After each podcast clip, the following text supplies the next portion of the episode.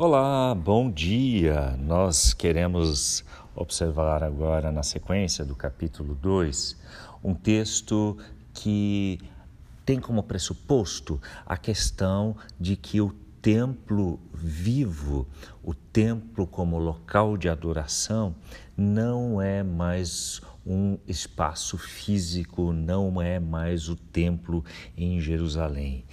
Porque a partir de Jesus tudo é redefinido. E é nesse sentido que no capítulo 2 de 1 Pedro nos é apresentado Jesus como a pedra decisiva, a pedra viva, a pedra angular, a partir da qual tudo mais na realidade de Deus é projetado, é construído. Numa edificação, numa construção, essa pedra, ela pode ser deixada de lado, ela muitas vezes é abandonada, e isso se diz acerca de Jesus. Sim, que ele é deixado de lado pela grande maioria das pessoas.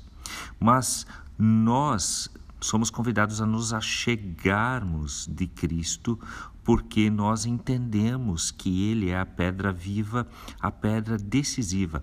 E a partir disso, nós nos tornamos também pedras vivas na realidade do, da edificação de Deus, daquilo que Deus está construindo.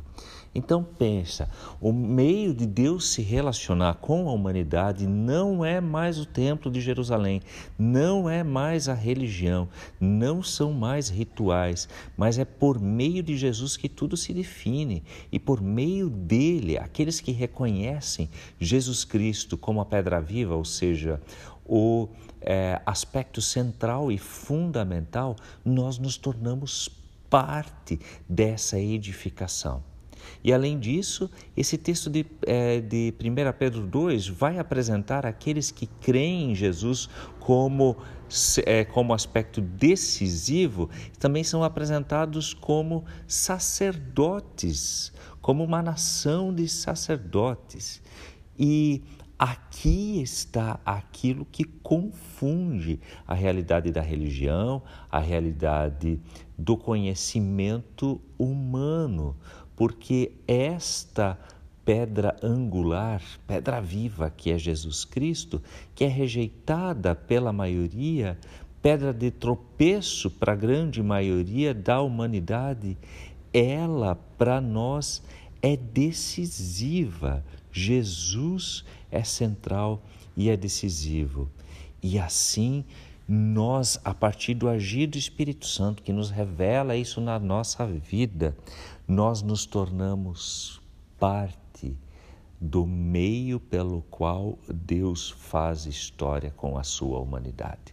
Decisivo é Jesus e nós, a partir da fé em Jesus, também somos uma pedra viva nessa construção, no agir de Deus para dentro da história da humanidade.